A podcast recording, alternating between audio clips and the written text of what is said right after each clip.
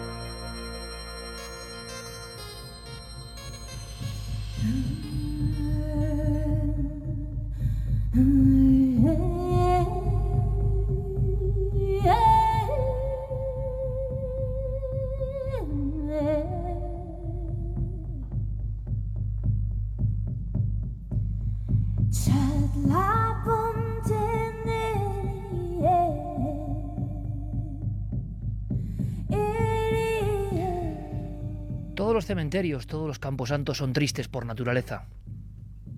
Aunque muchas culturas piensan que la auténtica vida comienza después de la muerte.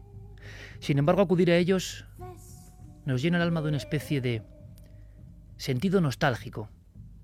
Sí, se puede definir con esa sencilla palabra, tristeza. Y de entre todos los cementerios que yo he conocido, y he conocido unos cuantos, hay uno que destaca precisamente por la herida abierta que aún significa en una población de la margen izquierda de Bilbao. En ese entorno de Vizcaya, siempre apretado, durante muchos años gris, brumoso, industrial. Allí hay un pequeño cementerio, especialmente triste.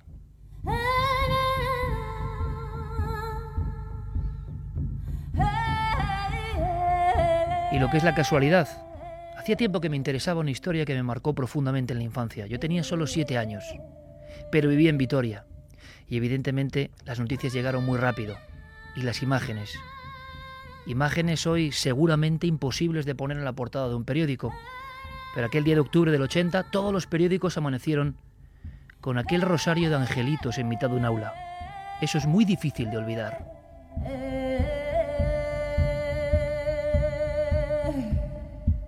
Ortuella es una población minera, 8.300 habitantes, habitantes muy acostumbrados a la vida dura, la pelea contra el monte, a vivir entre grúas y carros que transportan carbón.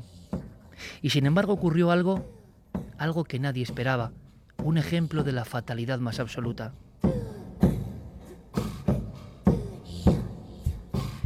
Es un caso tabú, es un caso tan triste que es tabú.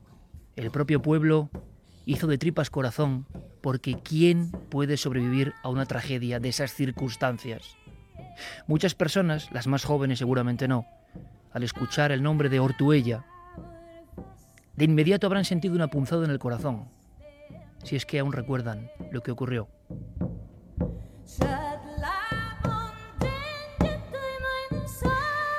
No hay noticias, nadie habla de este suceso, las gentes hicieron todo lo posible por olvidar, por seguir mirando hacia el futuro, aunque parecía imposible.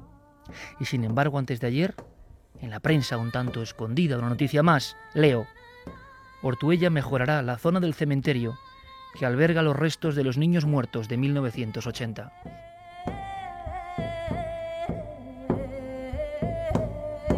Aquel día a las 12 de la mañana, un día más, 23 de octubre de 1980, ocurrió algo una explosión que se oyó a 6 kilómetros de distancia. La escuela de Ortuella, Marcelino Ugalde, acogía a 900 niños de primaria. Un aula en concreto, la de los niños de entre 5 y 6 años, quedó fulminada. Aparecieron todos los muebles, todo el entorno físico realmente como si hubiese acudido una bomba de neutrones, salió por las ventanas y curiosamente los niños quedaron en aquel solar. La imagen dio la vuelta al mundo. 50 niños y tres adultos, como si el tiempo se hubiese detenido. A las 12 en punto había un reloj que quedó incólume. Y una niña había puesto en la pizarra, mi pueblo se llama Ortuella, y la A se prolongaba con la tiza hasta el suelo.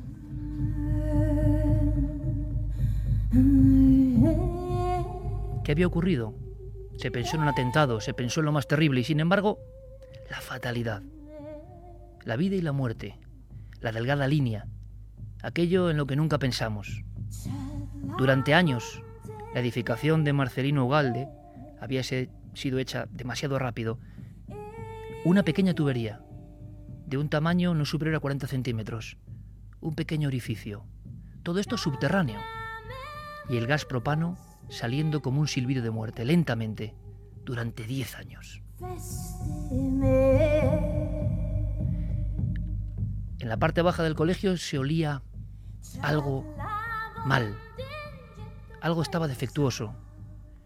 Y llegó un hombre, un encargado, para intentar revisarlo. Tres días antes, la delegación de gobierno de Vizcaya había pedido una subvención de 2,4 millones de pesetas, pensando que los conductos estaban mal. La burocracia, las cuestiones puramente legales, hicieron que ese arreglo nunca llegase. Fue demasiado tarde.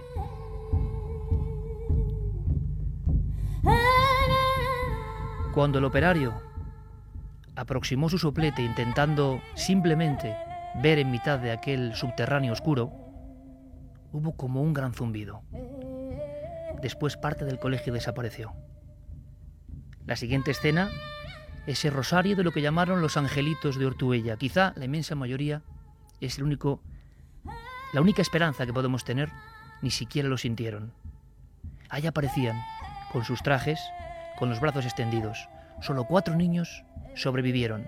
Uno de ellos, una niña rubia, que quedó justo en el ángulo exacto donde cayó un armario de gran peso y la protegió. Durante años, ese fue el curso fantasma. Todos los niños escolarizados de Ortuella de esa edad simplemente habían desaparecido. Y así en segundo de GB, en tercero de GB, en cuarto de GB, siempre había un curso que no existía. Los supervivientes recuerdan poco. Evidentemente, fue tal la herida, tal el ejemplo de fatalidad, de azar terrible, que ese pueblo nunca pudo superarlo y continuó con su vida laboriosa, con su intento de superar una herida que cómo se supera. Todo el mundo tenía un hijo, un sobrino, un pariente, un amigo que había perdido a lo más querido en aquel aula. El resto de aulas quedaron intactas, solo esa, una en concreto, la absoluta tragedia.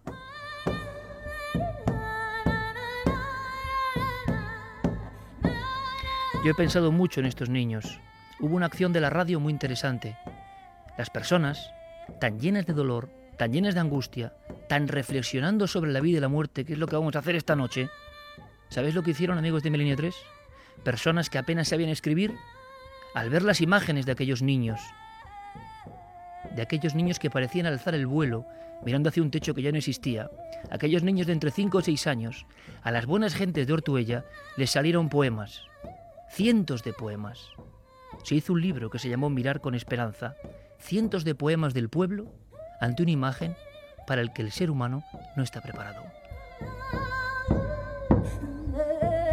Y precisamente en ese cementerio, la vida y la muerte parecen jugar a veces un extraño juego. En esa zona tan secreta, tan dolorosa, donde casi no pasaba nadie porque el recuerdo angustiaba el corazón de los más fuertes. Precisamente en esa zona nuestro compañero Diego ubica esta dramatización real, este caso auténtico. Este caso que nos habla de los que vuelven. En este caso no fue un niño. No fue uno de esos niños que estoy seguro se han convertido en luz, y velan y vigilan a sus familias y sus seres queridos. Fue otra historia, pero ya es casualidad, en el mismo Camposanto, quizá el Camposanto más triste de todos los cementerios. Ahí ocurre una historia que Diego ha escrito de esta forma.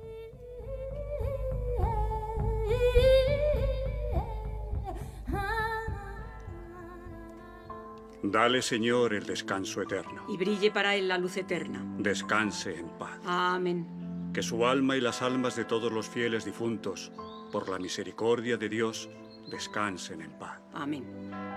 El enterrador del cementerio municipal de Ortuella observaba la escena junto al muro más próximo a la fosa número 58. Tan solo un gesto del sacerdote le hizo aproximarse hasta el lugar donde estaba a punto de realizar, una vez más, aquel rutinario trabajo.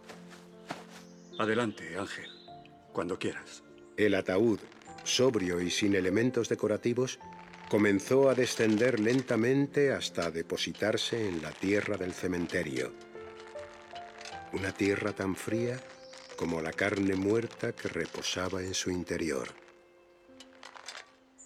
Veo que le ha tenido que pedir a María que venga para que alguien respondiese a las oraciones, padre. ¿No tenía familia el difunto? Parece que no. Murió ayer en la residencia. Me dijeron que jamás recibía visitas. Pero alguien tendría que pagar aquello. Todo estaba en orden. Según parece, el hombre tenía una pensión con la que hacía frente a sus gastos, incluido este último. Aún así, resulta triste que alguien tenga que verse tan solo en su partida. En fin, que Dios lo acoja en su seno. Eh, yo ahora tengo que dejarte, Ángel. Tengo un compromiso en la parroquia. Hasta mañana. Descuide. Hasta mañana, padre. Con la ayuda de una pala, el enterrador continuó depositando la tierra sobre el féretro. Un leve viento del sur comenzaba a agitar los cipreses y a formar remolinos con las hojas secas del resto de árboles del camposanto. Fue precisamente el ruido de las hojas al quebrarse bajo unos pasos lo que hizo reparar al enterrador en que alguien se acercaba. Buenas tardes. El hombre, de semblante serio, no respondió.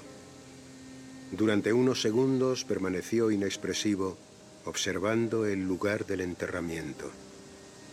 Parecía desconcertado. ¿Qué ha hecho? ¿Quién ha decidido esto? Este hombre quería ser enterrado en Santurce. ¿Quién es usted? Su hijo. ¿Ha escuchado lo que le he dicho? Empiece a sacar esa tierra que cubre a mi padre ahora mismo si no quiere buscarse un problema. Eh, oiga, yo me limito a hacer lo que me mandan. Y prácticamente ya he terminado. Si tiene alguna queja o no está conforme con el enterramiento, tendrá que ir al ayuntamiento y arreglarlo con ellos. Al parecer, nadie sabía nada de usted.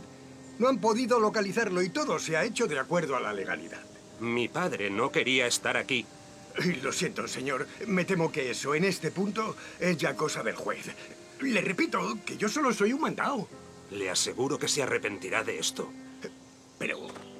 El enterrador siguió trabajando, fingiendo no haber escuchado la amenaza final. No quería buscarse un problema ni convertir un momento tan delicado como aquel en algo desagradable. Mientras golpeaba con su pala la última capa de tierra, observó al hombre, delgado y vestido de riguroso negro, desandar sus pasos hasta la puerta del camposanto. Vamos, que solo me faltaba esto. Podría haberse preocupado antes.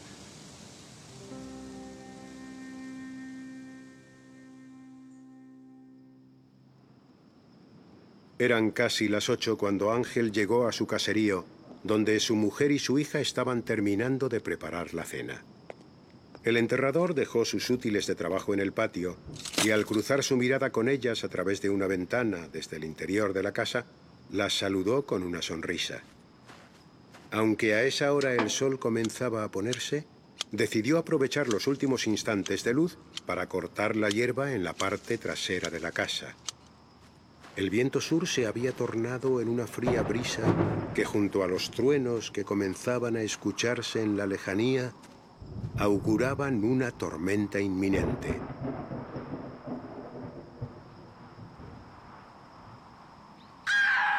¡Begoña!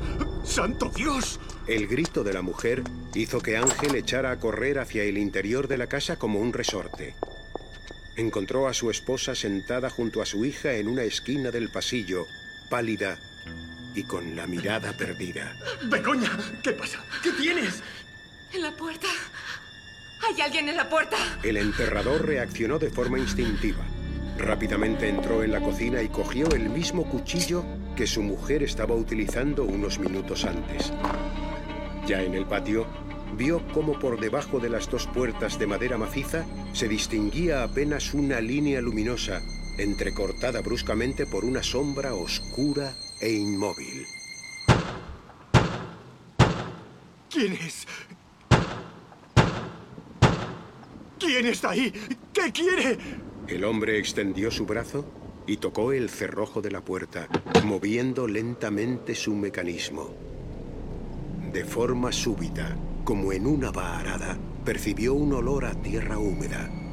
El mismo aroma que había notado tantas veces antes cuando la lluvia mojaba su jardín. El hombre se armó de valor y comenzó a abrir lentamente la puerta. La luz de la farola más cercana solo permitía adivinar una silueta desaliñada y menuda. ¿Qué, qué quiere de mí? ¿Por qué? ¿Por qué me ha enterrado allí? El fogonazo del rayo duró apenas un segundo, tiempo suficiente para que el enterrador pudiese ver el rostro blanquecino de aquella figura encorvada. Paralizado por el terror, supo que ya nunca podría olvidar su aspecto. Cerró la puerta de inmediato, con la seguridad de haber visto a un anciano vestido con jersey rojo y pantalón oscuro, cubierto de tierra de pies a cabeza. No puede ser. Es imposible. Tras unos minutos en los que trató de recuperarse de la impresión, el hombre se dispuso a abrir de nuevo la puerta. Lo hizo muy lentamente. La lluvia empezaba a calarle los huesos. Esta vez, sin embargo, cuando desde el interior miró hacia el lugar donde hacía unos instantes había aparecido aquella figura, solo acertó a distinguir restos de tierra en el suelo que empezaban a disolverse con el agua, formando un gran charco de color turbio.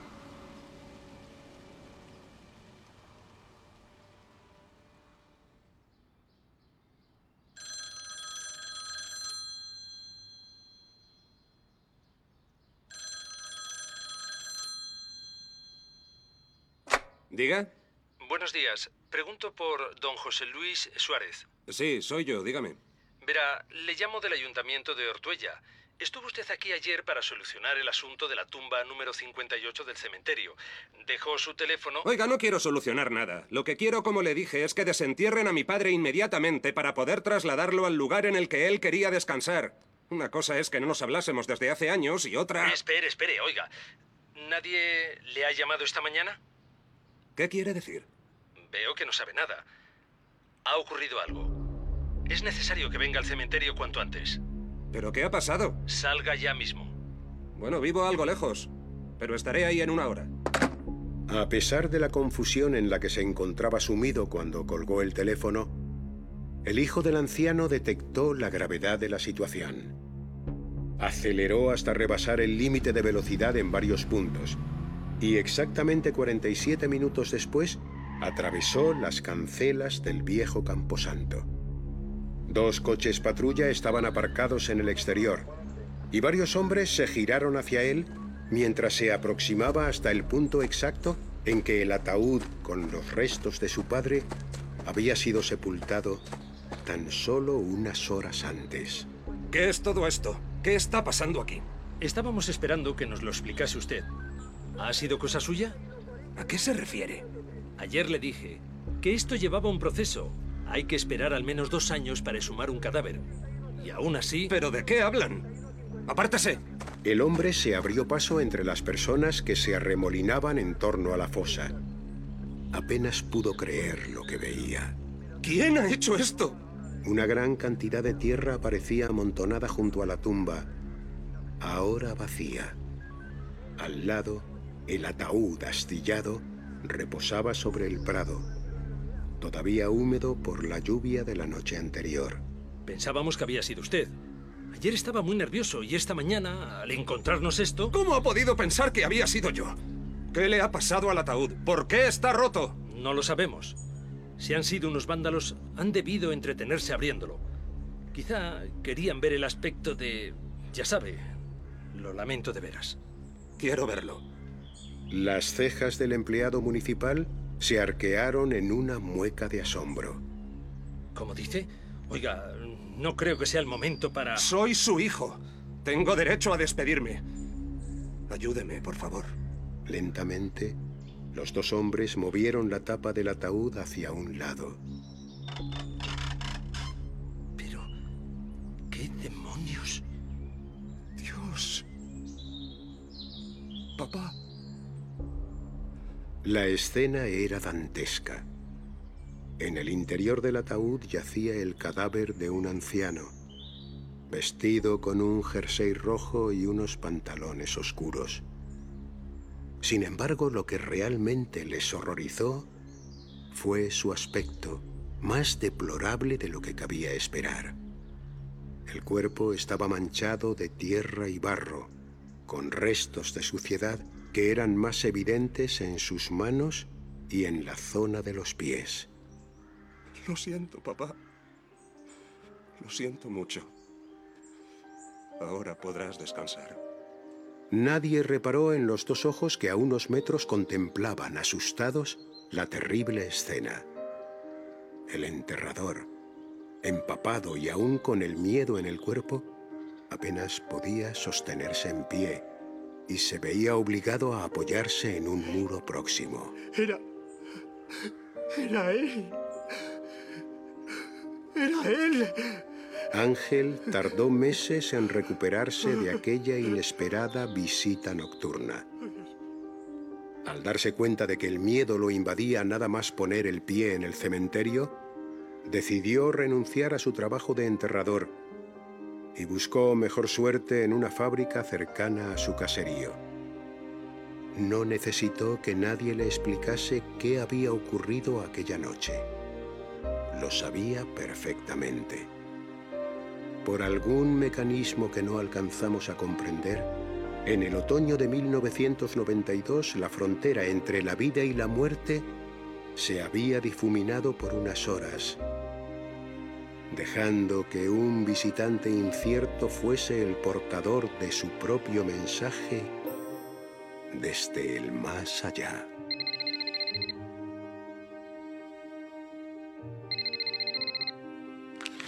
¿Diga? Eh, sí, dígame. Ángel, gracias.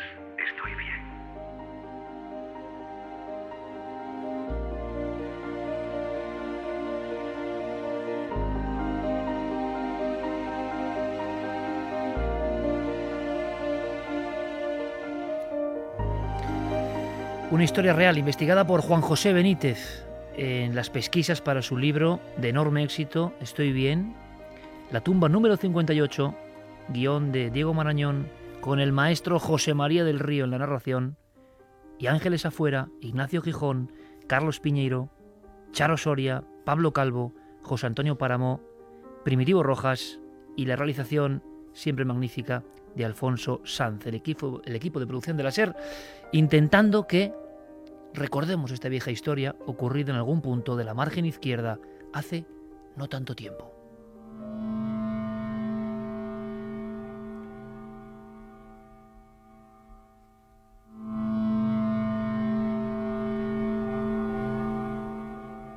Una y 54 minutos, evidentemente este suceso es propio de un retornado, Sí, los retornados. No hablamos exactamente de fantasmas. No hablamos de visiones neblinosas que tienen un cometido, parecen unidos a un lugar. No. Hablamos de casos todavía más extraños. Repito, esta historia investigada por Benítez ahí queda, con documentos. Siempre la dramatización intenta que lo vivamos intensamente. Pero es que, claro, hemos abierto el hueco de la investigación.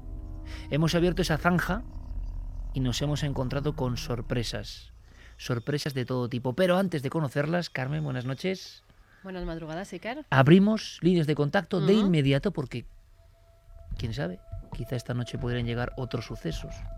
Bueno, no solamente pueden llegar sucesos, también eh, han escrito ya mensajes a través de Twitter, de Facebook y de Google Plus em, de gente que conoce a algunos de los supervivientes de aquella tragedia y todavía se acuerdan pues de esos momentos no tan, ¿Cómo no se van a acordar? tan terribles. Eh, la televisión vasca, ETV, eh, un programa de Iñaki López hizo un programa maravilloso, La Caja Negra, y hay cuatro eh, supervivientes que fueron, incluso los reyes fueron a verlos y demás, el milagro, ¿no? En mitad. Y quiero dar un, porque si esto ha sido muy dramático, que lo ha sido, eh, y en el fondo es para entrar en, en que pasan a veces estas cosas, la historia del enterrador de esa zona tan concreta de Vizcaya.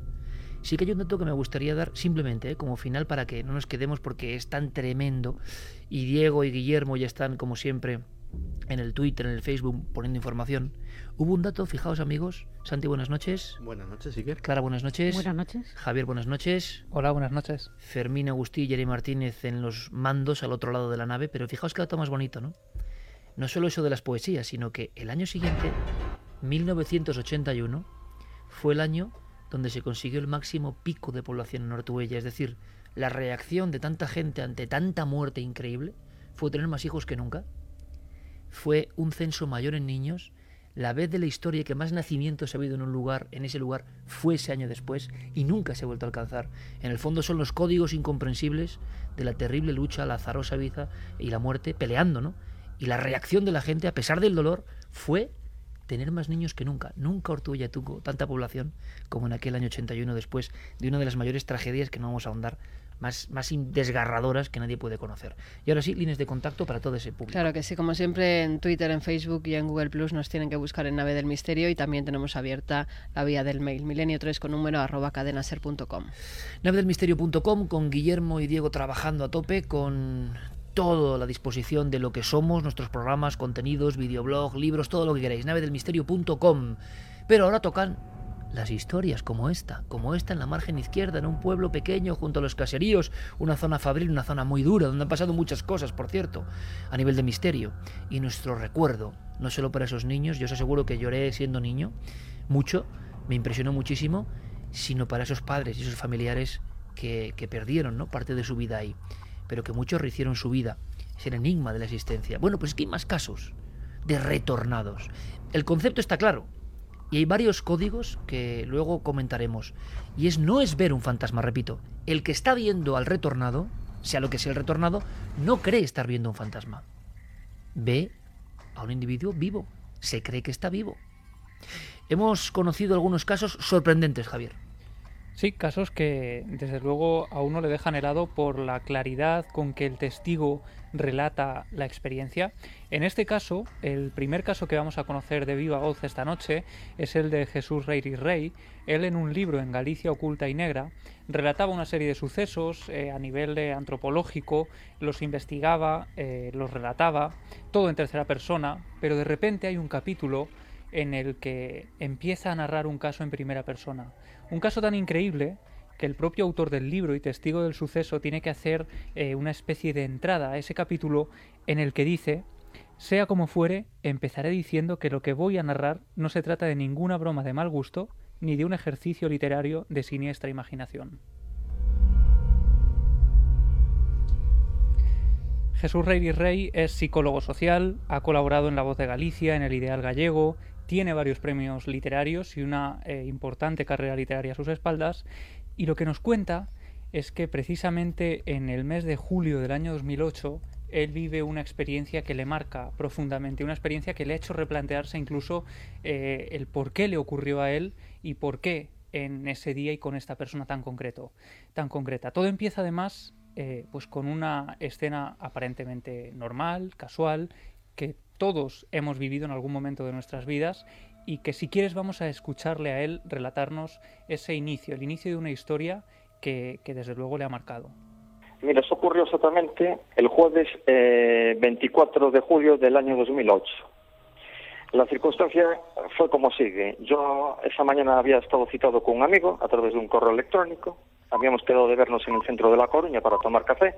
Y al despedirme de él, y de camino hacia mi hogar para comer me encontré con otra persona. Entonces íbamos caminando, me acompañó hasta mi domicilio y justo en la esquina que dobla hacia la plaza donde yo resido pasó eh, Gabriel. Él descendía por la calle Cabo Santiago Gómez, llevaba puestos unos pantalones vaqueros y un niki de verano de color negro con manga larga. Su mirada era seria. Al levantar yo la vista, lo observo descender por la, por la calle Cabo Santiago Gómez, me mira e inicia él el saludo. Y entonces pienso, hombre, ahí está Gabriel. Mi amigo también lo conocía. Entonces le devuelve el saludo con la mano. Y le sigo eh, con la vista en la dirección hacia donde se dirigía. Y veo que dobla hacia la plaza de Cabo Santiago Gómez. Gabriel y él eran viejos amigos, lo ve a unos 8, unos metros de distancia aproximadamente, lo ve claramente, su amigo también le saluda. Dice que en ese momento él siente un extraño sopor, como un cansancio repentino que le impide acercarse a ese amigo y decide esperar a que sea él el que baje para finalmente entablar una conversación. Sin embargo, el amigo, como explicaba, gira una esquina y continúa por un camino diferente. Hasta ahí es una escena normal, como decía al principio, una escena que hemos vivido todos en nuestras calles eh, más comunes. Sin embargo, meses después, bueno, mejor dicho, unas semanas después de ese encuentro, Jesús Reiriz recibe una noticia que le da un giro total a esta historia.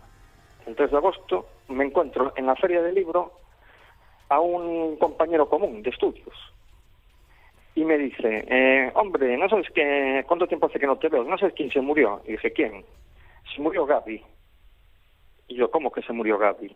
Le digo, sí, sí, se murió el, hace un mes, porque lo, lo incineramos el 3 de julio, eh, enfermó de cáncer de pulmón, estuvo los últimos meses fatal, porque le aplicaron la quimio, quedó calvo, tal, dije, hombre, pues mira, a mí me pasó esto. Él había sido incinerado el 3 de julio, y yo lo vi el día 24 y no me concuerdan las fechas y tal. Y entonces esta persona que me comunicó el óbito le estuvo dando muchas vueltas a la cabeza al tema y entonces me pregunta, ¿y cómo iba vestido? Y dije, pues mira, Luis, iba vestido con pantalón vaquero y niki de verano pero de manga larga.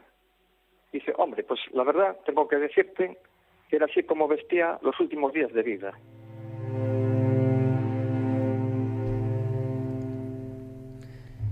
Y dentro de esa lógica absurda, Jesús entiende por qué llevaba tantos meses sin ver a su amigo por la calle. Su amigo había estado pasando un largo proceso de una terrible enfermedad que le había impedido salir de casa. Sin embargo, ¿por qué se lo encuentra 21 días después de que su amigo hubiera sido incinerado? Lo vi con el aspecto natural eh, con el que lo conocí cuando éramos estudiantes. No observé nada anómalo en él cuerpo totalmente sólido. Eh, sus hábitos de vestir, claro, yo los desconocía, pero su gesto, el de siempre, un gesto más bien, no, es que fuera una, persona amargada, pero era un poco seco, ¿no? El tío en el trato. Era una persona un poco seca en el trato con los demás, una expresión relajada. Tanto es así que puedo decir que si yo no llego a tener conocimiento el 3 de agosto de que esta persona había fallecido, podían pasar muchísimos más meses, no verlo en todo ese tiempo, no volver a coincidir con él por la calle y darlo por vivo.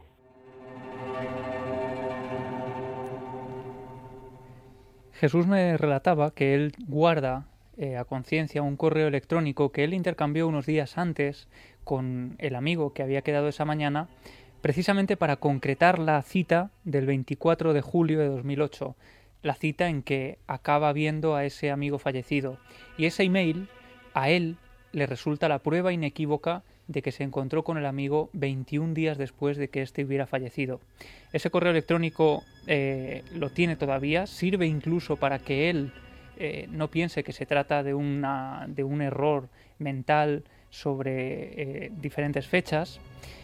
Y lo más curioso es que a los pocos días de encontrarse con el difunto, Jesús empieza a sufrir unos efectos en, su cuerpo que él interpreta de una forma muy determinada, quizá por el miedo, por el pánico que le provocó este encuentro con el difunto. En un principio anduve mm, bastante temeroso porque en un principio lo había interpretado como una como una señal de que me podía pasar algo malo a mí, ¿no? Como un aviso. Y estuve muy susceptible. De hecho, mm, yo padezco de colon irritable, eh, que me obligaron a asistir aquí al, al hospital donde estoy ingresado ahora, en el Hospital Modelo, a urgencias, sin decirle para nada al facultativo el motivo que me, que me trajo aquí. Claro, no iba a decir que estaba preocupado porque había visto a, una persona conocida fallecida caminando por la calle, porque entonces me derivan a psiquiatría.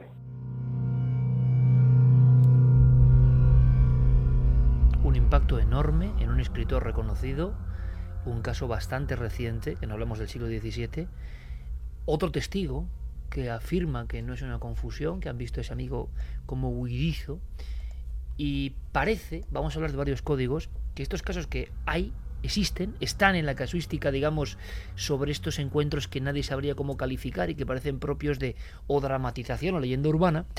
Y resulta que casi todos los encuentros, Javier, se producen en una franja concreta de tiempo después del óbito de esa persona. Es más, es como si fueran mensajes, como si el amigo muerto se convirtiera en emisario que avisa a otros de que ha fallecido con este impacto, con esta aparición.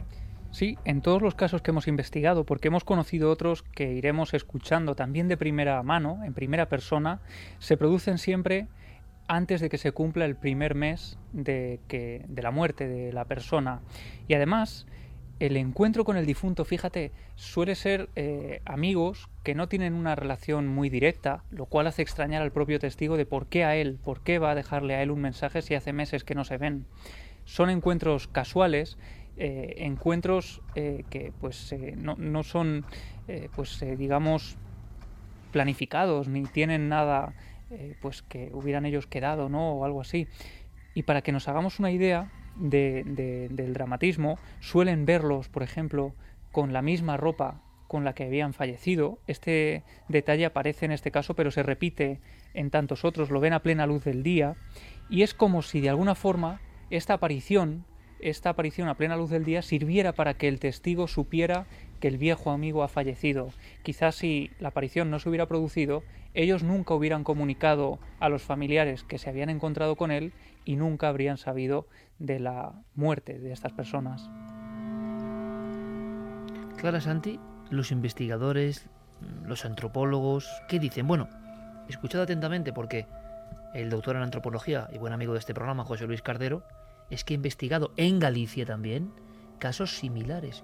Pero fijaros, el caso de Jesús Reiriz es que tiene tal enjundia al contarlo que yo creo que todos hemos sentido esa sensación de, oye, cuidado que esto lo está contando como algo que le ha marcado en su vida, con cierta pesadumbre, eh, porque a mí y sin ningún tipo de decoro, el caso tal y como fue. Bueno, pues Cardero ha investigado personalmente sobre el terreno varios de estos sucesos y ha sacado una especie de matriz común que ocurre en todos ellos y que también aparecía en este caso que acabamos de escuchar para sobrecogimiento de todos. El, testigo, una vez que se recupera de ese susto tremendo que se produce al encontrarse con esta hueste de difuntos o con, este, con estas, estas personas fallecidas, normalmente cuando vuelve a su casa eh, suele enfermar, a veces eh, suele morir, suele morir porque el encuentro era un anuncio de su propia muerte, pero a veces suele enfermar y estar durante largo tiempo enfermo porque el contacto con los seres del otro mundo en todas las culturas se recoge como una, como, una auténtica amenaza para la vida del testigo.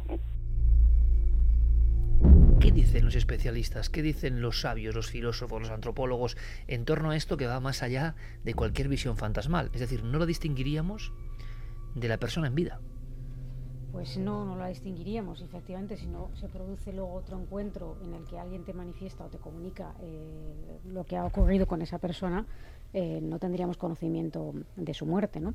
Eh, la verdad es que en torno a este tema, uno de los que más lo estudió fue Frederick William Meyers, era psicólogo y escritor británico, fundador de la famosa Society for Psychical Research en 1882 y precisamente en esa fecha se aprobó por parte de, la, de esta sociedad un proyecto para investigar por primera vez este tipo de vivencias que parecían más comunes de lo que, lo que en principio la gente creía. ¿no? Y fíjate qué curioso nombre le dieron, que lo llamaron censo de alucinaciones. Ya con el nombre. Censo de alucinaciones, pensando que eran tan claras que tenían que ser malas jugadas de la mente. Sí, eh, la verdad es que, bueno, mm, luego fue variando, Meyer fue variando bastante su postura, ¿no? Eh, prepararon una encuesta eh, con una pregunta muy concreta para ver personas que hubieran tenido ese tipo de encuentros y recibieron 5.705 casos, de los cuales descartaron una serie de ellos y se quedaron con 688, que no son pocos, a los que se le indagó, ya se les entrevistó para conocer más detalles de su, de su experiencia y llegaron a la conclusión de que eh, el 10% de las personas encuestadas habían tenido vivencias de esta naturaleza, que yo creo que es bastante, ¿no? Y mm, por sus, por sus estudios, por la naturaleza de estos casos, empezaron a dividirlos y a, a- intentar eh, clasificarlos. ¿no? Y establecieron que había una serie de, de- experiencias comunes que se podían dividir por grupos.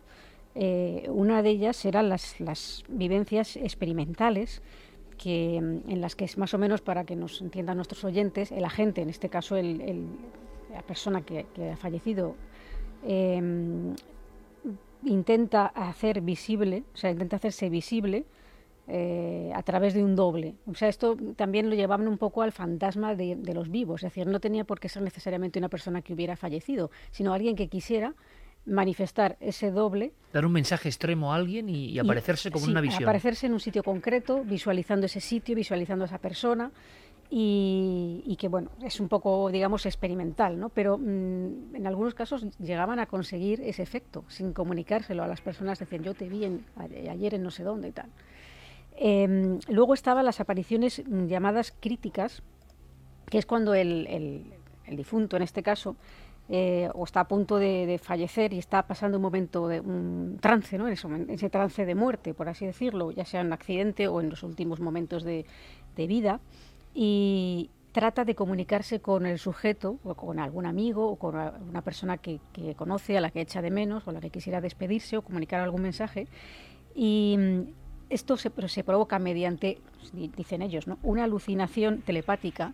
Cuando hablan de alucinación, no hablan de alucinación en el sentido que entendemos mm, peyorativamente de alucinado, ¿no? de que es que estoy alucinando y veo lo que no hay, sino de que esa telepatía, esa intentar, ese intentar comunicarse telepáticamente con otra persona para comunicarle algo, puede provocar una alucinación, eso es lo que ellos creían, eh, que re- se transforme en una imagen, en una imagen y esa imagen sería, por eso sería tan clara y tan nítida, porque es un conducto telepático, que donde no hay una barrera, ¿no?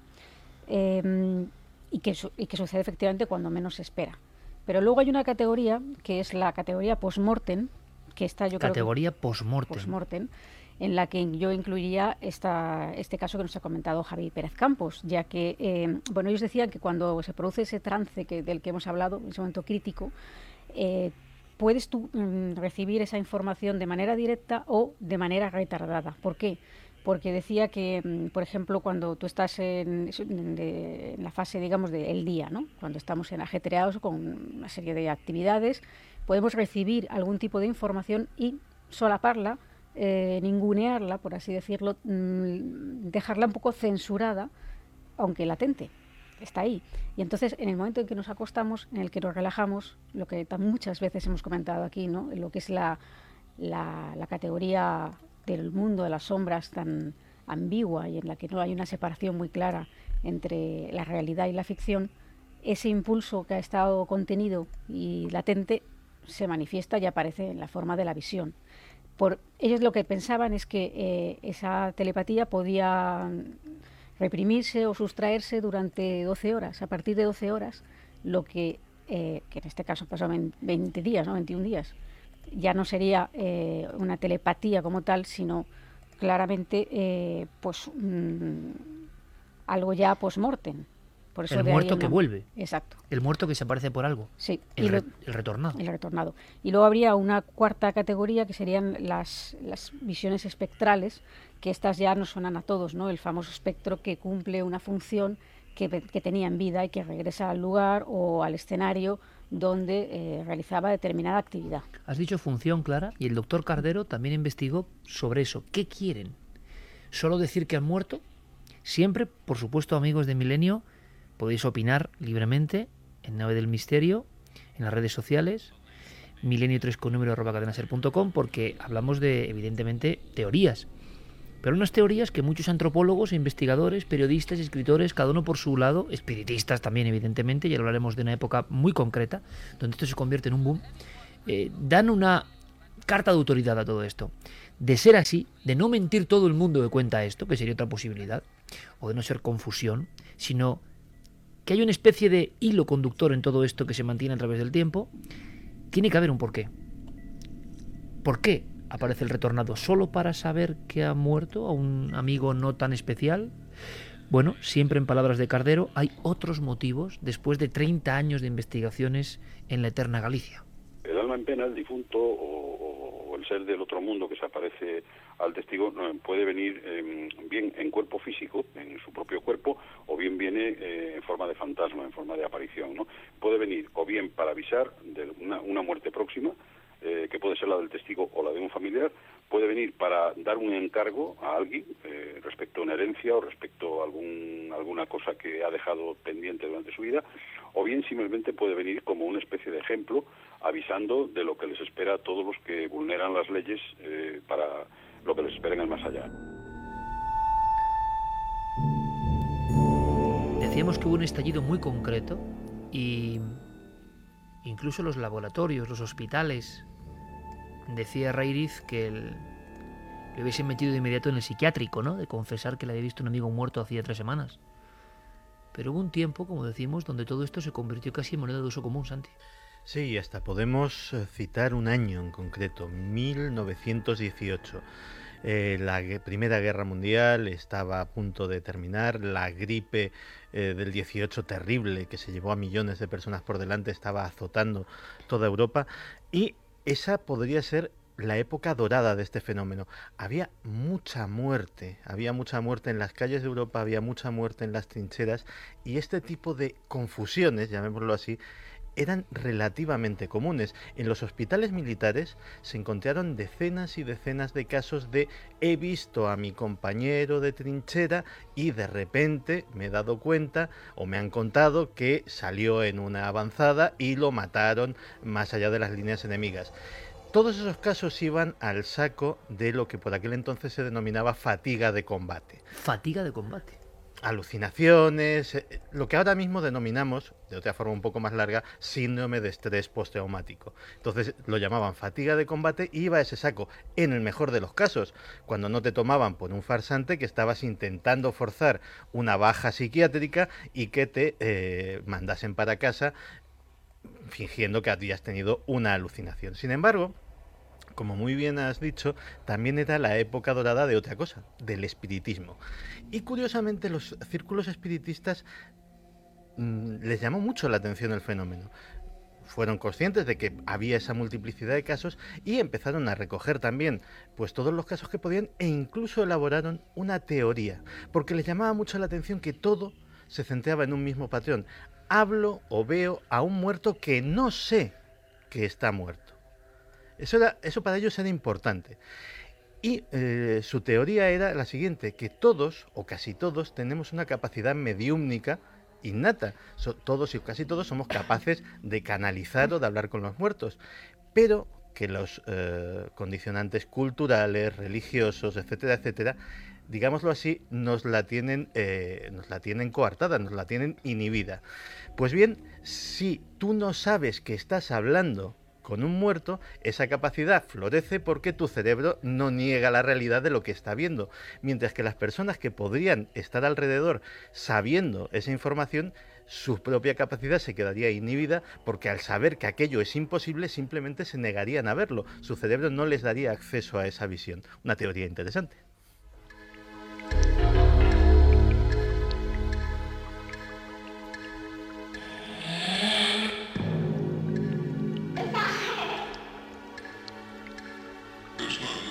Como estos sonidos míticos de Jean-Michel Jarre que pone Jeremy Martínez a estas horas de la noche, a las 2 y 19, esa especie de fotogramas perdidos en el tiempo, en algún lugar que no podemos alcanzar, pero que de vez en cuando se muestran. Pero es que los retornados casi nos recuerdan a los casos del antiguo vampirismo, ahora que hemos hablado hace poco tiempo, un cuarto milenio, del vampiro de Plovdiv o otros lugares, ¿Qué diferencia hay entre el suceso que narraba Diego Marañón basándose en las investigaciones de JJ Benítez y el hombre que ha sido estacado incluso en Rumanía, en Sozopol o eh, en Satumare o en Marutino Dusus en Rumanía hace no mucho tiempo porque creían que le habían visto vagar a las afueras de la aldea. Es como si hubiera un fenómeno parecido, similar, muy corpóreo, es impresionante las fotografías que recoge Benítez de el, difunto con, con el barro en la cara, ¿no? Eh, como si hubiese estado andando por el Camposanto. Es una cosa que hay arquetipos muy profundos ahí, pero cada comunidad los interpreta a su forma. Antes de seguir con un caso, ¿qué cuenta nuestro público? Pues vamos con algunos de los mensajes. Sale dice, también existe la leyenda alemana de encontrarte a ti mismo como augurio de tu propia muerte. Claudia Domingo, mi opinión en este tema es que estas almas no saben que su cuerpo está muerto y siguen con su vida hasta el día del juicio final. Borja, encontrarse con alguien que ha retornado tiene que generar entre aturdimiento y pavor una mezcla de sensaciones. Fran González, esta historia nos demuestra que muchas almas ni siquiera saben que sus cuerpos están muertos, continúan con su rutina diaria. Mar Buelga, yo vi junto con una amiga a un tío fallecido un mes antes. Lo vi a través de la ventana y estaba vestido como cuando se enterró. Este sería, este testimonio sería el caso tipo, ¿no, chicos? Es decir, lo que pasa que yo creo que ella sabía que su tío había fallecido. Ah, es verdad, sabía, ella sabía que había fallecido, pero el hecho de verlos como en el en el último acto, ¿no? Claro, pero fíjate qué curioso, cuando de repente eh, pues intentan explicarlo desde la vía de la alucinación, de esto es una cosa que esta persona se ha imaginado, menuda alucinación la de pensar o llegar a ver e incluso entablar un diálogo a una persona, a un viejo amigo al que hace muchísimo tiempo que no ves, sin saber todavía que ha fallecido. Es tan clara la visión que... Claro, porque si tú tienes una alucinación con alguien que sabes que, que ha fallecido, puede entrar de ese, dentro de ese estrés postraumático que hablaba Santi, ¿no? Pero alucinar con un amigo que hace tiempo que no ves, al que no le das mucha importancia, sin saber que ha fallecido todavía, pues desde luego esa alucinación en cualquier caso te está revelando datos que desconocías. Ceni Prieto dice, me pregunto cuál es la diferencia entre un retornado y un espíritu fantasma de una persona difunta. Sí, es que no sé muy bien tampoco. Imagino que eh, el hecho de la absoluta corporeidad, de que tampoco es normal, como en este caso, ver al amigo en mitad de una calle concurrida. Los encuentros con espectros y fantasmas están ligados a un sitio habitualmente, tienen que ver ¿no? con una historia que, que, que, pasa en un enclave y no en mitad de la calle, donde no hay ningún tipo de relación con lo que le pasa. Esto es otro fenómeno, yo no sé si más extremo todavía, ¿no? Desde luego más desconcertante una vez que descubres la verdad. Y sobre todo cuando vemos que es que hay casuística, es decir, que no, que no es un caso ni dos, ¿no? sino que hay muchos casos. Hablando con, Sol Blanco Soler de precisamente de esto, de la diferencia entre estos casos y los de el supuesto eh, fantasma que aparece semitransparente, por así decirlo, ella nos decía que este tipo de visiones en concreto era muy extraña, era muy insólita dentro del mundo de las visiones y dentro de los testimonios, aunque los hay. Pero lo que ella me decía es que dentro del primer mes era habitual o más habitual encontrártelos de esta forma, como más corpóreos, como si de alguna forma tuvieran aún más energía y fueran capaces de, de manifestarse de esta forma, siempre dentro de las teorías. Paula Berrogal dice con los pelos de punta, escuchando la historia de Jesús. Chris Sanz, pienso que si un familiar retorna es porque alguien no está o no ha hecho lo que debía. La importancia de honrar a los muertos. Efren Valverde es curioso que los fallecidos siempre se aparezcan a los que desconocen su fallecimiento. Álvaro Martín, un fuerte vínculo entre dos personas puede crear una historia como esta, una especie de visita o mensaje de ultratumba. Lo comentaba Clara, ¿no? Una especie de telepatía intensa. Telepatía intensa de ese deseo de despedirse, porque yo creo que estamos preguntándonos por qué, pero a lo mejor habría que preguntarnos para qué.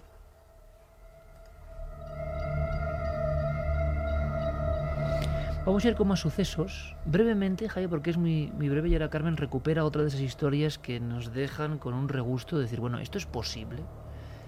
Es que hablábamos hace poco de, de Antonio Casado y de su libro censurado sobre las caras de Belmez y resulta que hay una historia muy breve, como un flash, aparece ahí, es decir, años 70, redacción de un periódico, y ocurrían sucesos de este tipo, Javier. Sí, eh, Antonio Casado relata muy brevemente el caso de su compañero Enrique Verdugo, que precisamente en plena vorágine de Belmez, hablando de misterio, se abre en canal y le relata algo que a él le ha ocurrido. Él dice que una noche, volviendo a casa, se encuentra con un viejo amigo, con Felipe, se saludan por la calle con la mano, se, con un gesto simple y continúan cada uno por su camino. La sorpresa de Enrique Verdugo vino días más tarde, cuando al reunirse con un grupo de amigos y relatarles que se había encontrado con este Felipe, la respuesta literal que aparece en el libro de Casado que le hacen sus amigos es que Felipe lleva ya varias semanas criando malvas en el cementerio de la Almudena. Y esto he contado de forma tan sucinta y reflejaba Casado a golpe de máquina en su época, eso es el caso absolutamente emblemático, que además hay como un gesto, como en el caso de Reiriz, pero no se entabla tampoco nunca una conversación, ¿no? Hay, todo este asunto me, me inspira una reflexión curiosa. Estaba pensando en el caso de Jesús, que ve a su amigo por la calle. ¿Le veía solo él? ¿Le veían los demás que estaban por la calle? ¿Le conocían todos los que estaban por la calle? Y si alguien que no le conocía le vio, ¿podemos estar seguros de que toda la gente que vemos por la calle está viva?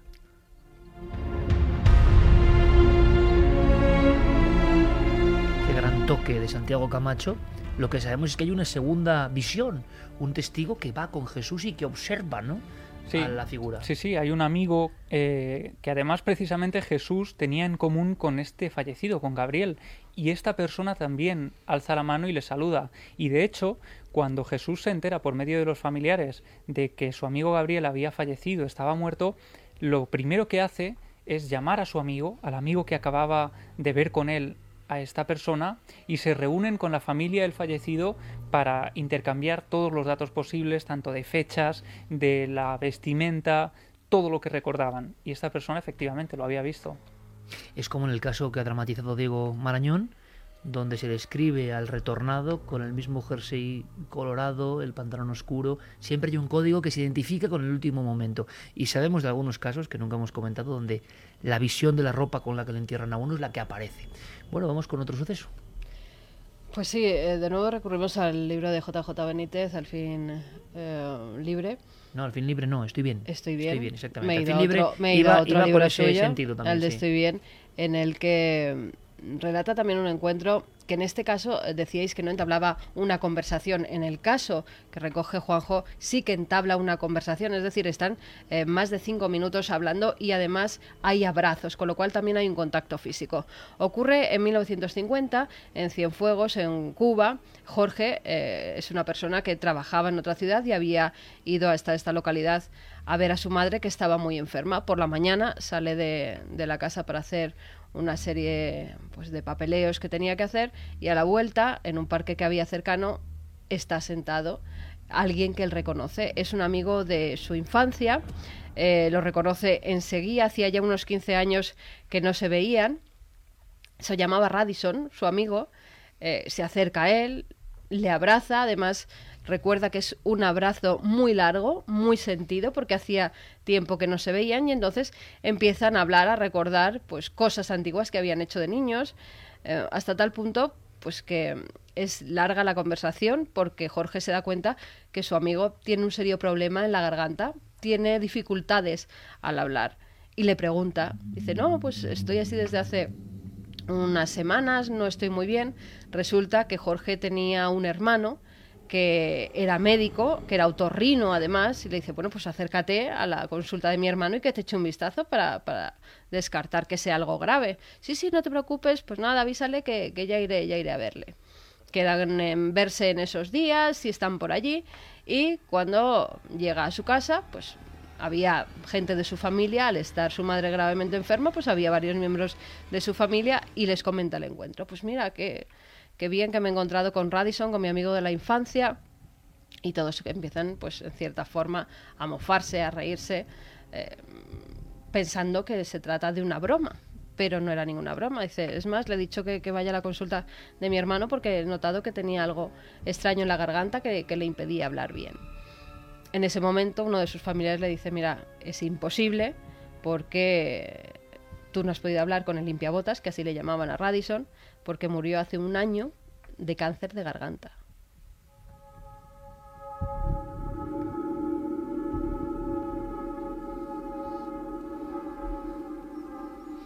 Y así se queda la historia, es decir, con una familia absolutamente impactada, 1950. Podemos pensar, bueno, claro, hubo una época del espiritismo absolutamente mm, floreciente para estos casos. Bueno, podemos pensar que no había mucha técnica, mucha ciencia, mucha investigación seria.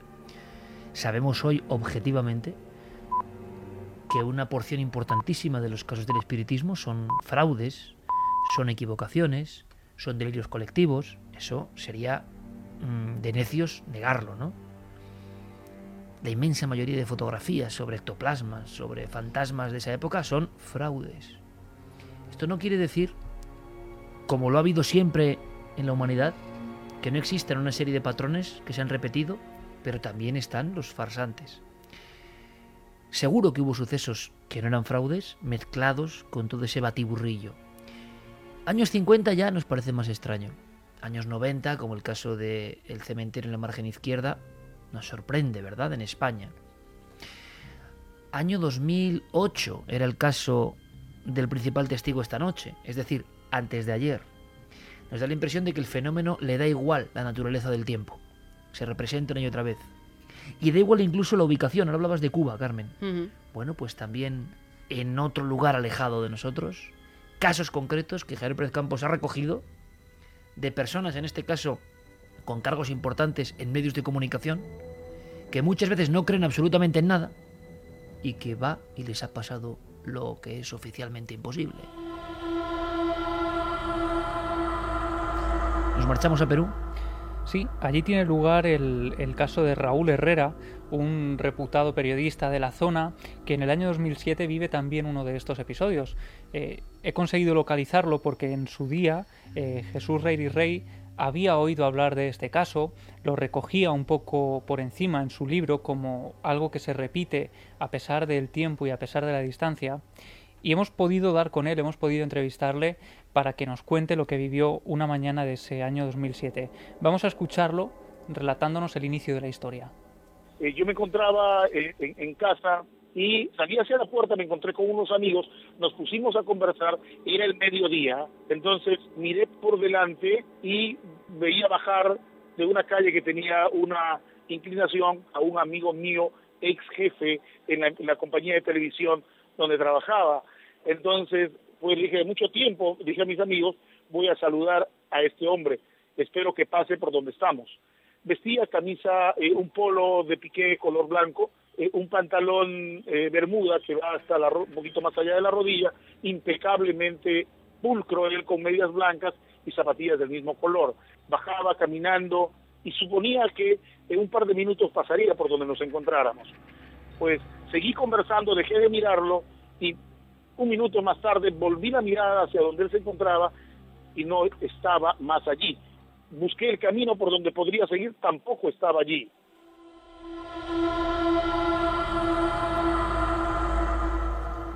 Esto ocurre en una céntrica calle de Iquitos. Él se queda, eh, bueno, pues como si ese encuentro hubiera sido casual, no le da más importancia, continúa hablando con sus amigos, pero la sorpresa, una vez más, viene unos días más tarde un mes más tarde me encontré en, una, en un hospital en la estación de emergencia y eh, una persona se acercó a mí y me dijo, oye, ¿sabes qué pasó con, con Mario? Qué pena, ¿no? Me dice. Entonces yo le dije, ¿qué, qué, qué, qué es lo que pasó con Mario? Pues a finales del año, el último día del 2006, un paro cardíaco acabó con su vida y me dio detalles. Y me quedé nuevamente congelado y en una sola pieza pero hace 15 días nomás lo, lo vi caminar vestido de esta manera. Y ella, que era la esposa de él, ya la viuda, me dijo, Raúl, esa vestimenta que vestía al momento que lo viste es la que tenía en el instante que murió. Murió con un paro cardíaco. Nos marchamos a 11.000 kilómetros de los casos españoles que hemos contado en Galicia y en Vizcaya y nos encontramos la misma escena como si fuese un teatro, ¿no? Como si fuese una especie de, de drama más que de comedia que se va reproduciendo al paso del tiempo, con los siglos, con un inicio, un nudo y un desenlace. Ese inicio de la sorpresa, ese nudo enigmático donde algunos llegan incluso a entablar cierta conversación, aunque casi siempre el retornado, entre comillas, es como esquivo, ¿no? Y luego ese desenlace, la sorpresa cuando alguien se entera de lo que ha ocurrido. Pero es que, no sé, yo desde luego, mira que llevamos años en, en estas historias, ¿no?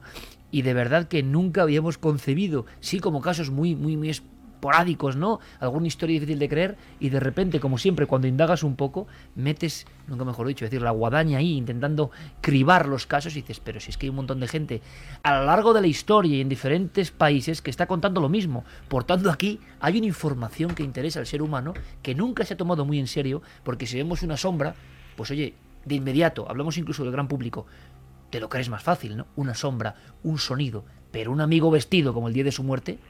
Una cosa que me llama a mí la atención, supongo que os habréis dado cuenta y los oyentes a, lo mejor también lo, han percibido al, al, escuchar estas historias, es que eh, tienen algo en común, aparte de, de esta escenografía que parece como estudiada, y es que esos amigos son muy amigos, pero mmm, resulta que no se ven, porque si fueran gente que se ve comúnmente, no llegarían a estarían enterados además no claro claro, Sí, también hay otra cosa hablar. hay otra cosa en el, en el caso que, que nos relataba y es eh, cómo se siente él después de ver al fallecido cómo eh, lo que dicen, ¿no? Cuando ves a un fallecido que pierdes esa energía y él se siente cansado, siente como sí. eh, él lo describía, ¿no? Como muy un agotamiento, agotamiento muy agotado. Sí. Eso a lo largo de, de toda la literatura que hay sobre fantasmas, sobre espectros, siempre te dicen que cuando te cruzas, cuando ves a un fantasma, parece que te absorbe tu energía para él, eh, sea lo que sea, pues aparecerse o que lo vean los demás o en cierta forma adquirir esa energía que te roba a ti para seguir pululando por las zonas donde lo hacía, por que las casas o por la habitación. La matriz de todos los misterios, ¿no? Parece que todos los fenómenos, hemos hablado este año que vamos un poco con, bueno, pero porque también nuestras investigaciones van por ahí, pero Milenio 3 sabéis que va a tocar de todo siempre y que luego a la vuelta tendremos nuestra mesa milenaria con un montón de cosas de actualidad y un sinfín de historias, pero es cierto, hemos empezado con algunos asu asuntos paranormales, ¿no? Algunos asuntos realmente que tienen que ver con el misterio más añejo quizá, aunque universal y permanente. Gustará más a parte del público y gustará menos a otros, pero nos interesa evidentemente, pero aquí hay un mensaje, aquí hay algo que no sabemos entender del todo. Y fijaos, en el caso de el cementerio triste de la margen izquierda, en la dramatización de Diego había unos golpes. El retornado, eh, la figura, lo que sea, llega a hacer llamando en la puerta de noche. Sí, algo físico. Claro, algo físico. Dices, Fíjate. Esto, esto no es muy normal. Ya no entramos en la visión de las sombras, ya no entramos en el daimonismo de una escena que se cruza en nuestro mundo para avisarnos de algo, sino estamos escuchando algo rotundo que no puede ser. Pero los raps también son manifestaciones de que, ese estilo. ¿no? Que mm. puede que haya mucha gente joven que no sepa lo que son los raps, que no nos referimos a, al estilo de música. Sí, a raperos. ¿no? ¿no? Efectivamente, sino a ese tipo de golpes que además suelen ir en series de tres, que son unos golpes secos que además se producen eh, y se manifiestan muchas veces antes de la fenomenología paranormal o incluso antes de las grabaciones eh, psicofónicas. Y lo que yo decía, no es como un increscendo, es decir, muchas veces las personas nos han transmitido eso los golpecitos, una pelota, una canica que suena en casa, algo rodando, y los fenómenos van increciendo, incluso el cine ha utilizado eso. Las propias psicofonías parece que siempre necesitan, nos lo contaba Enrique de Vicente y es muy interesante, de un sujeto vivo cerca relativamente. Las mejores salen con sujetos vivos cerca, como si nuestra energía, nuestra vitalidad, sea lo que sea, permitiese ese fenómeno apoderarse. Y fijaos, hace poco, brevemente, nos ha llegado un caso esos que ponen los pelos de punta, que no sé si podremos hablar con los testigos, están muy asustados. Hablar sí, pero no hacerlo público. Alquilan una casa en Madrid. Hablo de la sonoridad y la corporeidad. Alquilan una casa en Madrid. Y es una casa amplia, como a veces ocurre excesivamente barata. Y están allí. Y son un matrimonio con dos niños. Y un día empiezan a escuchar una pelota. Una pelota. La madre sale al pasillo y dice, niños, vale ya con la pelota. Los niños están estudiando, los niños están sentados, no hay pelota que valga. A las tres o cuatro noches toda la familia escucha esa pelota. Bueno, ya hay una inquietud. Pero la madre de familia está sola, una de las tardes, ni siquiera es de noche, y escucha la pelota con una intensidad, o sea, votando, votando. No estamos hablando de una, de una cuestión física, auditiva tan físico como los golpes que hemos escuchado del cementerio. y contaba a unos intermediarios que nos han trasladado la historia cómo abre la puerta del pasillo como muy rápido, como para sorprender al fenómeno, y se encuentra en mitad del pasillo un niño, un niño de carne y hueso, un niño vestido como con un batín que le parece antiguo, mirándole fijamente y con la pelota entre las manos. Acto seguido, se esfuma. Ese caso se está produciendo ahora. Ese caso se está produciendo ahora en una habitación, en un pasillo, en una casa en Madrid. 2014. Con personas de nivel cultural que están angustiados. Han firmado un contrato, no se pueden marchar de la casa porque han firmado seis meses. Están aterrorizados. ¿A qué voy? A que estos casos que nos, nos parecen de la ficción de Edgar Allan Poe, hay gente que los está sufriendo, sea cual sea la naturaleza. Y lo sorprendente, bueno, eh, mucha gente se pregunta, yo creo que esa pregunta sería la lógica si nos ocurriera a cualquiera de nosotros. ¿Por qué me está pasando a mí? Si es que ese algo quiere comunicarse conmigo por alguna razón. Y Jesús Reiriz apuntaba una teoría muy interesante, que es una teoría más, que a él le surge en un momento de dudas, de angustia, de terror incluso ante la experiencia, cuando descubre que el amigo ha muerto. Él dice que a lo mejor este amigo sabe que él es escritor, sabe de su condición de comunicador, sabe que sus libros interesan a mucha gente y a lo mejor aprovechó esa circunstancia para que él lo dejara plasmado en un libro y hiciera saber a sus lectores o a quienes quisieran acercarse a esta historia que estas cosas ocurren, que quizá hay algo más allá de, de la muerte. Pero es que, si te fijas, Enrique Verdugo, el caso que recoge Antonio Casadas en su libro también es otro periodista, esta persona a la que entrevistábamos en Iquitos, Raúl Herrera también era periodista, son personas eh, cercanas al mundo de la comunicación que al final de hecho han relatado por uno u otro medio la experiencia y quizá, quién sabe, Jesús Reiriz a lo mejor no estaba muy desencaminado al lanzar esa teoría de que esas personas estaban buscando que hicieran públicas sus eh, vivencias han llegado casos, no debe ser fácil, ¿no? Que lleguen casos de este nivel. Y también dice mucho de, yo creo que la ecuanimidad y la sencillez de nuestro público en el buen sentido, ¿no? No es fácil que lleguen casos de ese nivel de observación o de sonoridad como estábamos comentando, ¿no? No, el caso que nos llegaba, eh, el que hemos comentado antes, que le veía en la ventana y además ellas sabían que había fallecido. Pero en cuanto a lo que decías tú de que tiene que ser algo físico porque hace ruidos, porque hay un caso eh, de la Society for Physical Research que antes mencionaba Clara, en el que algo físico tenía que ser porque en este caso proyectaba sombra.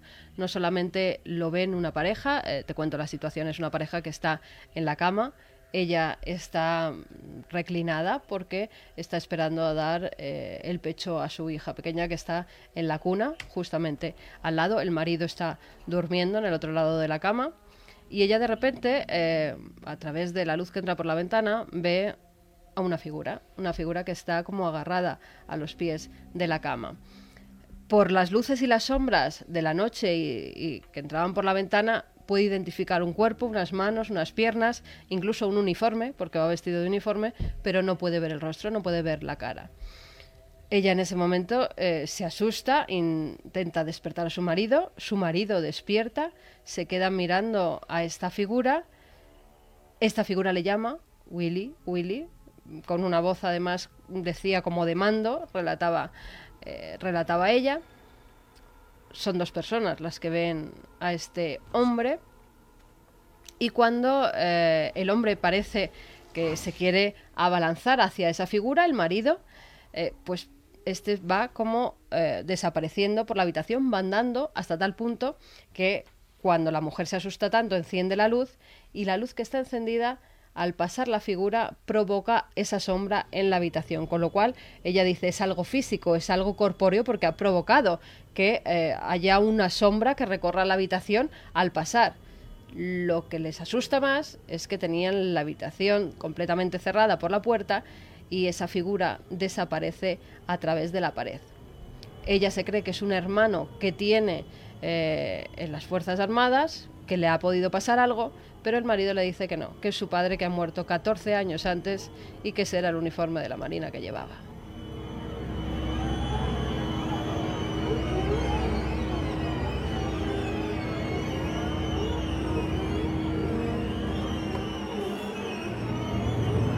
2 y 44 minutos, lo que hemos hecho esta noche, noche de retornados, es ahondar en una dinámica de casos muy especiales, muy singulares, escasos evidentemente comparado con otro tipo de fenómenos, pero que nos han dejado a nosotros los primeros impresionados por la cantidad de similitudes que hay. Y ojo, con casos actuales de hace 5 o 6 años, y es lo importante, con personas con nombre y apellidos que os han hecho partícipes de la experiencia. Hay que ser muy valiente para contar esto. ¿eh? No tiene nada que ver con esos retornados, sino con el inicio de este programa y con esa recreación. Nos llegaba un mail de Javier. Nos dice, hola amigos, yo estuve participando en las labores de rescate en el Colegio Marcelino Ugalde de Ortuella, diez minutos después de la explosión. Entonces era voluntario de la Cruz Roja, socorrista de salvamento y socorrismo. Fue dantesco la imagen que aún perdura en mi cabeza es la de padres y madres abalanzándose sobre mí cada vez que sacaba un cadáver en brazos. Todos querían saber si ese niño o niña era el suyo. Es una imagen muy difícil de olvidar. Un saludo, Javier. Javier que seguro que, que salvó a niños heridos, que también los hubo, y Javier que es uno de esos héroes de la Cruz Roja, que a veces nos encontramos, ¿no? A mí me, hace mucha ilusión. Nosotros colaboramos con la Cruz Roja pero cuando ves a chavales con ese aspecto, ¿no? Hoy, donde nadie da nada, nadie regala nada, todo el mundo va a lo suyo, o mirando una tableta, o pensando en que llega tarde, o yo qué sé, y ellos eh, piden, ¿no? Sus óvulos para esa función increíble, que yo creo que no se valora hasta que pase una tragedia. A todos esos chicos que nos encontramos por la calle, nuestro abrazo desde Melinio 3, ¿no? Qué gente, con qué pinta, lo puedo decir, ¿no? Y perdiendo su tiempo, entre comillas, de diversión o de otras cuestiones, para intentar hacer algo por el bien. Yo creo que, como somos muchos los milenarios, si mañana os encontráis alguien de la Cruz Roja, pensad un poco en esto, ¿eh? Pensad en lo que ha hecho esta gente a lo largo de la historia y, por ejemplo, en Ortuboya, esos voluntarios, los primeros en aquel infierno que se centró en una escuela, la Marcelino Ugalde. Eh, ese curso fantasma, ese curso desaparecido y esos niños que protagonizaron una historia con la que empezábamos esta noche por el entorno geográfico donde se producían los hechos. Vamos a cambiar de tercio rápidamente, porque viene Enrique de Vicente y viene con una columna que me ha parecido con alta dosis de verdad y de poesía. Y si queréis la comentamos. Enrique sabéis que quiere hacer despertar a todo el mundo. Toda la actualidad en torno a nuestros programas en navedelmisterio.com, el portal hacia lo desconocido. Búscanos también por Nave del Misterio en Twitter, Facebook y Google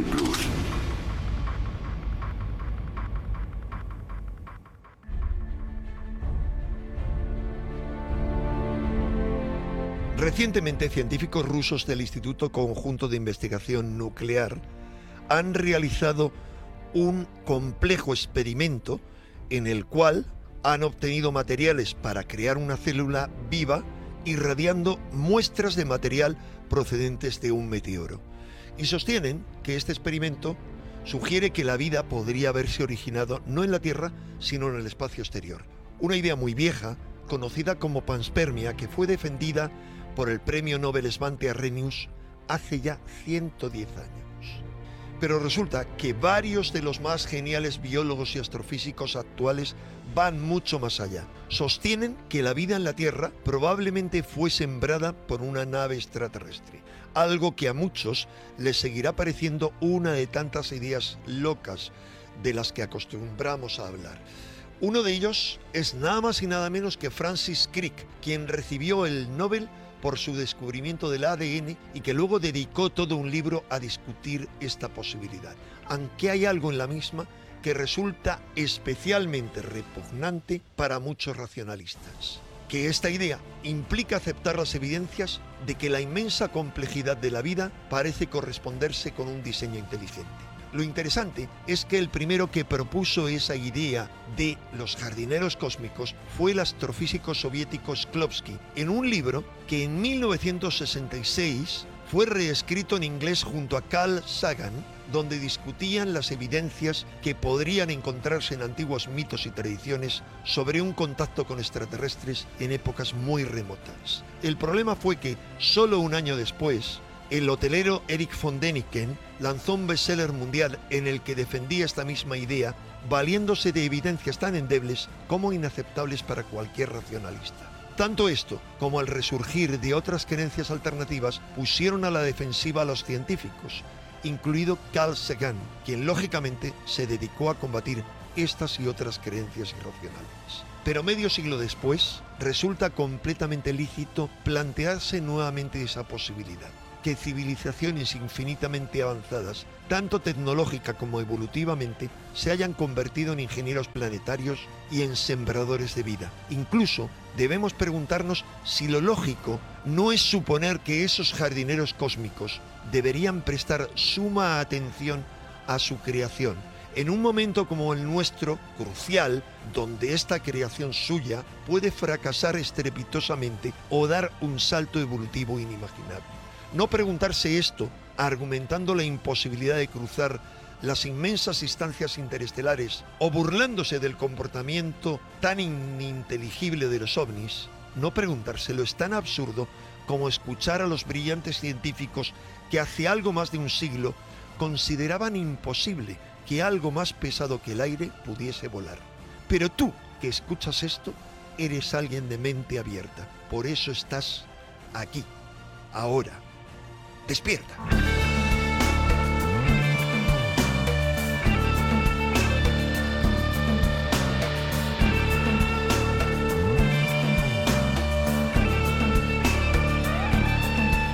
Despierta, todo ha cambiado, nada es como habíamos imaginado. Espera. De vez en cuando todavía alguien me pregunta por ahí, alguien me pregunta, ¿por qué llamo a Enrique de Vicente maestro? Pues por cosas como estas. quedes fuera. Hoy te sientes Conocemos desde hace décadas a Enrique de Vicente y de verdad que me parece esta columna tan poética, tan hermosa, tan bonita, lo que acaba de contar, interrelacionando como él hace ideas, que me parece una de las mentes más lúcidas que tenemos, arriesgada, vanguardista, sencilla a su forma y siempre como auténtico aprendiz. Su posición es la de aprendiz, él me lo dice siempre, no me llames maestro porque soy simplemente un aprendiz, pero el aprendiz es el que se acaba convirtiendo, evidentemente, en eso, un maestro que ilumina y que esa es su misión este año, poniendo el acento en cosas que casi nadie comenta. Despertar, despierta, esa es su misión. despierta de una vez. Porque compañeros, sobre... Yo estoy pensando, ¿eh? Para, para hacerlo en cuarto milenio y no, lo acabo de ver muy claro, pero... em, por cierto que mañana, sobre las 11 menos 10, si queréis saber de qué va el proyecto Alma, una de las historias más bonitas, misteriosas también que hemos vivido, un equipo multidisciplinar, echadnos un cable mañana a las 11, porque con la competencia que hay, es también una posición, ¿no? Es también optar por cuarto milenio como está el patio, es optar también por una forma de pensamiento, ¿no? Que desde luego no es la más sencilla, ni la más ventajista, ni la más fácil. Así que os agradecemos muchísimo a cada uno que estéis ahí. Bueno, pues Santi, Clara, Javi, Carmen, estaba yo pensando hablar de esto que está de moda porque Hawking ha hecho unas últimas declaraciones, no hace falta un dios para explicar el universo. Yo no estoy de acuerdo, pero es mi teoría. Pero el eterno debate que es difícil de vertebrar de cómo empezó todo. Enrique, aunque no descifra el enigma del inicio de las cosas, sí que habla de por lo menos el enigma de la vida en la Tierra y habla de esa idea tan bonita, tan hermosa, tan bella, que traslada la incógnita a otro lugar más lejano, que son los jardineros cósmicos, ¿no? Yo creo que es bonito. Es una idea bonita y de hecho no solamente es algo poético, sino que la, la prueba la tenemos en la Tierra. La vida, eh, su mayor eh, propósito es expandirse. La vida siempre eh, sale adelante en los territorios más duros, en las condiciones más difíciles. Las especies se han ido adaptando. Les ha caído a la vida en la Tierra un meteorito gigantesco hace 65 millones de años. Acabó con casi todo y volvemos a tener otra vez un planeta vivo. La vida, desde luego, tiene que extenderse y probablemente cuando nosotros seamos capaces de ello también creo que la extenderemos por el espacio. Ahora, eh, que alguien haya sembrado esa semilla de vida, puedo aceptarlo perfectamente. que la vida tal y como es sea fruto del diseño de unos seres superiores, que nosotros seamos seres eh, fruto del diseño de unos seres superiores. Pues yo si fuera esos seres superiores, eh, desde luego me sentiría muy honrado con lo maravilloso que es el ser humano, pero en general eh, lo consideraría un profundo fracaso y me sentiría muy avergonzado. Yo no estoy de acuerdo, pero tampoco vamos a discutir aquí. Vámonos con mensajes. Vamos con mensajes. em, a ver, nos decía Antonio Rubio, escucho y veo la pelota votar solo y me mudo de casa al día siguiente con respecto al caso que has contado. Bueno, lo de las canicas que se oyen, tema recurrente, recurrente. Sí, sí, es curioso, ¿verdad? recurrente. ¿Cuánta ¿Quién gente no ha oído? trrr Pero no las habéis escuchado. Sí. Yo creo, todos los que estamos aquí las hemos escuchado, ¿no? Se hablaba de que era un efecto de las maderas, del techo, ¿no? No, eh, es, eh, es algo que tiene que ver con dos conceptos, uno era cavitación y otro cañerías. O sea, aunque parezca un ruido, un ruido que, que es sólido, parece ser que tiene algo que ver con burbujas de gas dentro de las cañerías. Eh, mm, si queréis lo, lo estudio más en profundidad y, Pues y sí. en Sí, sí, porque es algo que, preguntan, pero, pero Oye, muchísimas La veces, ¿eh? semana que viene a ver si nos cuentas algo de esto. Vale, vale. El efecto canicas. Sí, le daban también, a ver si encuentro el tuit, porque le daban también otro nombre mm, muy extraño. Te lo dejaré mirar, Santi, porque tenía como, no sé, alguien que, lo ha identificado con un nombre incluso científico.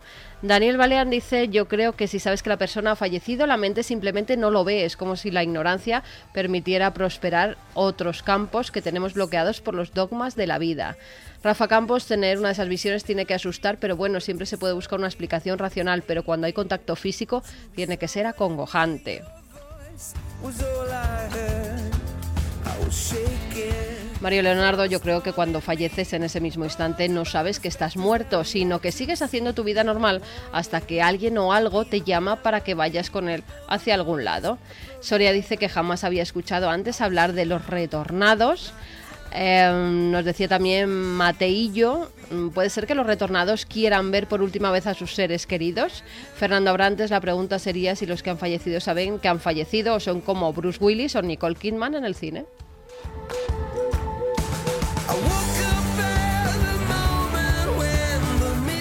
Palmira Martín, la gente que ha visto retornados debe compartir algún mecanismo mental en común que les produce este tipo de visiones. Paulino Fernández, lo que no hace la burocracia lo hace el mismo muerto para que se le entierre en el lugar que él quería y ahora descansa en paz.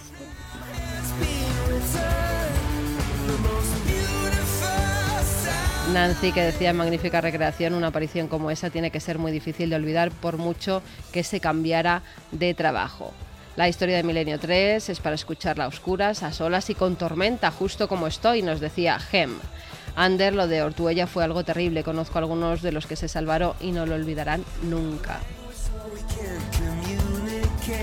Vamos a dejar paso, por supuesto, a nuestros compañeros con todas las noticias, pero luego nosotros tenemos nuestras propias noticias.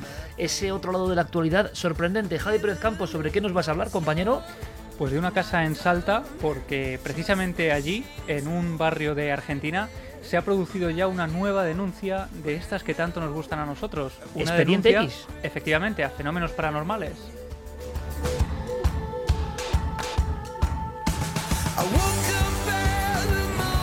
¿Y tú, Carmen? Retornados, pero en este caso del ébola, resucitados.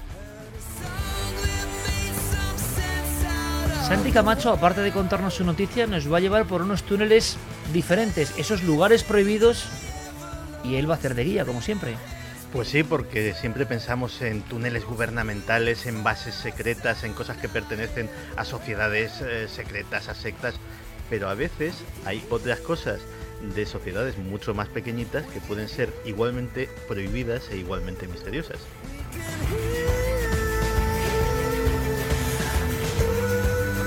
Y Clara, ¿sobre qué nos vas a ilustrar? Pues mm, hablaremos sobre Marta Luisa de Noruega, la hija primogénita del rey Harald V, que bueno, pues tiene un- una historia muy extraña con Los Ángeles. Con Jeremy Martínez en los mandos de esta nave que sobre todo pretende reentusiasmar a todo el mundo y nos quedamos con esa marca, con ese detalle, con esa cifra, ¿no? Que me parece bonito. Empezábamos con una historia muy dramática, muy dramática. Nada puede ser más trágico que lo que hemos contado en un principio, ocurrido en Ortuella en 1980. Y me gusta terminar con ese detalle de que la vida siempre se abre paso.